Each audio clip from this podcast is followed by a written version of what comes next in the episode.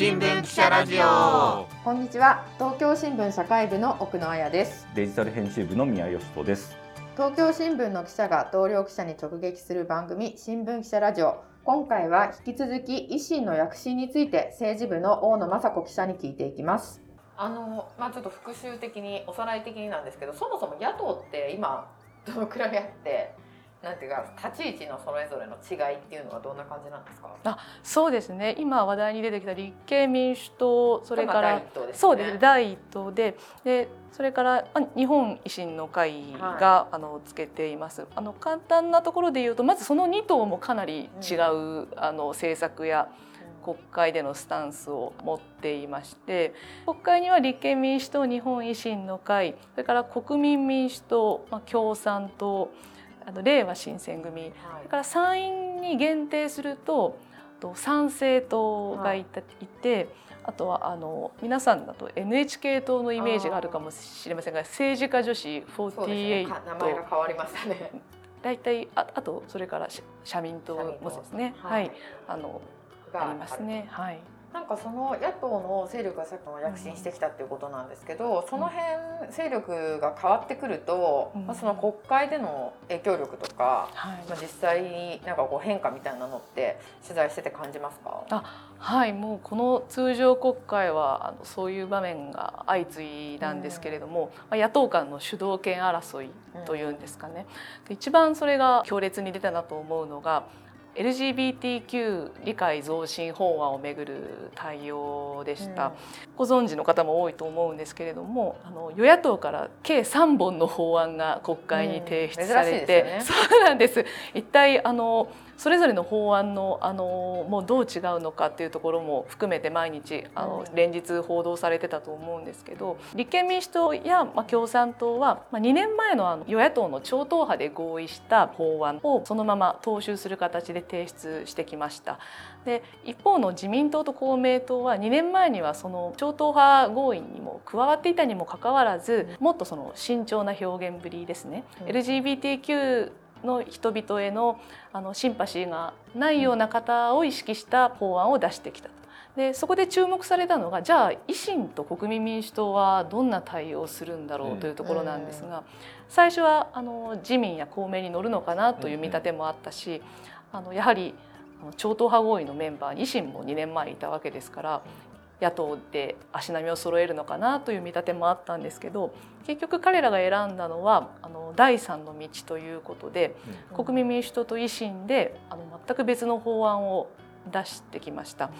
うん、あそもそも自民党が出してきた案もですね、まあ、差別は許されないとしていた元の案の表現を、まあ、その差別の前に不当な案をつけたりだとか。うんまあ、より慎重な表現ぶりにしていたんですが維新と国民の案はあのもっとあのそこにあの傾斜をつけて男性が例えばですけど、まあ、男性があの自分の自認する性を偽って女性用の更衣室に入ってくるのではないかというですね、まあ、あえてあのそういう問題提起をした上で全ての国民が安心して生活できるように留意することみたいな表現を加える法律を出してきたと。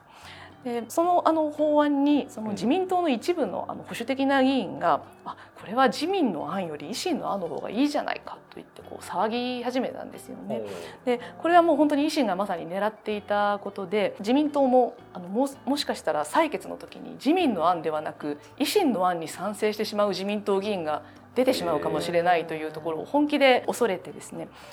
なんとあのもうあと2日後に法案の審議をするという日に自民党の幹部が維新に頭を下げてあなたたちも賛成してくれるような法案になんとか修正したいと持ちかけたんですよね。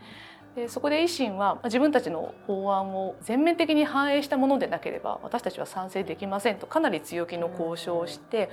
まあ、結果としてあの自民党と公明党は自分たちの案をほぼ取り下げるような形であの維新と国民が出してきたその第3の案を受け入れたとでそれを自民公明維新国民民主の案としてあの国会に急遽提出するというドタバタ劇というのかがあり、まあ、最終的にはやはりあの与党にさらに維新と国民民主が加わったわけですから圧倒的な多数でその案があの可決されてしまったと。まあ、当事者の方からはまあ、この法案はむしろ差別や偏見を助長してしまうんじゃないかというような懸念の声がたくさん出てましたしあの東京新聞でもそういう声はたくさん取り上げられてきましたけど維新の議員の視点に立つと、うん、これはもうあの歴史上稀に見る野党の大勝利みたいな評価をされてまして、ああ、維新っていうかあの野党っていうか自分たちのってことですね。そうです。あの野党第二党なのに自分たちは自分たちが作った法律を成立させることができたという、まあ、確かに異例ではあるんですがやはり取材していて、まあ、あの LGBTQ のあの当事者団体が法案にすごくその不安や懸念をあの寄せているのを尻目に、まあ、維新はまあ大変にこの自分たちは大きなことを成し遂げたのだということでここも取材していて非常にその国会の内と外の温度差を感じる経験でありました。なんか自民党はでも一生懸命丸飲みではないと。言ってましたけどね。てかまあもともとは自民党の案だっていうのをすごい言ってましたよね。あそうですね。自民党としてもその維新にいいところをあの持っていかれたというふうに見られるのは得策ではないですし確かに維新の案が自民党の案をベースにしていたということは事実ですけどね。ねはい、まあ、ちょっとなんかあの一時報道では私も LGBTQ のこの法案取材してて、うん、自民と、まあ、立憲民主とかやあの共産社民の案の折衷案だみたいなことを最初出てきた時に維新とかは言ってたんですけど、でもなんかすごいあの蓋を開けると。まあ言い方がいいのか分かんないですけど一番その保守的なというか、うなんかその単純に右左で言えないかもしれないんですけど一番こう右に来てるんじゃないかっていう感じの内容でしたよね。はい、維新と国民案は。そういう感想ですね。意外だったのはだからここに国民が入ってくるんだっていうのが意外で、もともと国民民主って連合から支援を受けてますよね。はい、で連合は差別禁止法っていうのを LGBT に関しては、えーと、ずっと求めてたので国民はいいのかと思ったんですけどそのあたりはどうなんですか？ねそうですね。国民民主党の取材もこの私は他のあの2党ほどはあの深くできていないんですけれどもやはり立憲民主党とあの国民民主党の関係が必ずしもよくはあのないので、あの同じ連合の支持をあの受けていながらどうしてとあの、ね、私も思いますし多くの有権者がそう思うと思うんですけれども、うん、や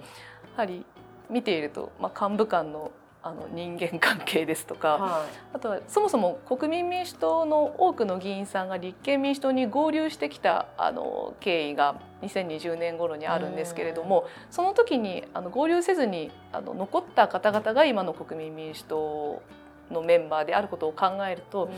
はりあのすごく細かなところであの同じ対応は取らないという場面があの非常に目立ちますね。それあえてやってるって感じ。あそうですね。うん。なんかあの例えば内閣不信任決議案の,、あの提出が行われた場面でも、あの立憲民主党があの今の岸田内閣はあの問題点が多くてあの退陣しなければいけないという意思表示のために、うん、あの内閣不信任決議案を出したんですけれどもあの維新と国民民主はこれに反対したんですよね。あのつまり岸田内閣は信任に値すると継続して良いという判断をしたと。で野党としてはあの本当に異例のことだし、まあ、維新はちょっとその立ち位置が独自なので分かる気もするんですが国民民主党も不信任案にはあの反対つまり岸田政権をまあ、いわば信任する態度を取ったということで、まあ、野党がこのようにあのバラバラな方向を向いているというのが際立った通常国会だったと思います。なんか与党に取り入ろうっていうか、まあ、そっちサイドにつこうっていう感じにそうそうですね。あの私たちもちょっと取材していて興味を持っているのは与党に取り入って与党に入ろうとしているのか、うん、それともあくまでも野党のポジションは守った上で、与党に影響力を与えたり与党を揺さぶったりしてあの実を取ろうとしているのか、うん、この維新と国民はあの動きを見ているとこうどちらかがにわかには分からない複雑な動きをしているのでまあ、それも含めてあの与野党ともにこう注目を集め続けるそのキーパーソンになり続けるという戦略なのかなと思って見ています。そうですよね。国会だとまあそういうふうに見えますけど例えば維新の地元で強い大阪とか考えるとやっぱり自民とすごいバチバチ戦ってたりとかなんかそんなイメージがあるから単純に与党に入りたいとか与党と一緒にうまく進めたいっていう感じでもないのかなっていう。あそうですね。その見立ては正しくてあの維新はやはり野党第一党を目指して、まあ、さらにはまあ政権の政党になることをあの明確に掲げています。で自民党や公明党と一緒に連立を組んで政権に入るというのは今のところ否定していますしあの最近だとあの次の衆院選では今までその公明党に配慮して擁立していなかったあの選挙区にも自分たちの独自候補を立てることを決めましたし、まあ、そういう意味ではあの自分たちがある程度力をつけてきたのでむしろ与党にいずれはなる政党だというふうに有権者に期待してもらうことで自分たちの力を強めていこうという戦略がはっきりしてきたなとも思います。なるほど。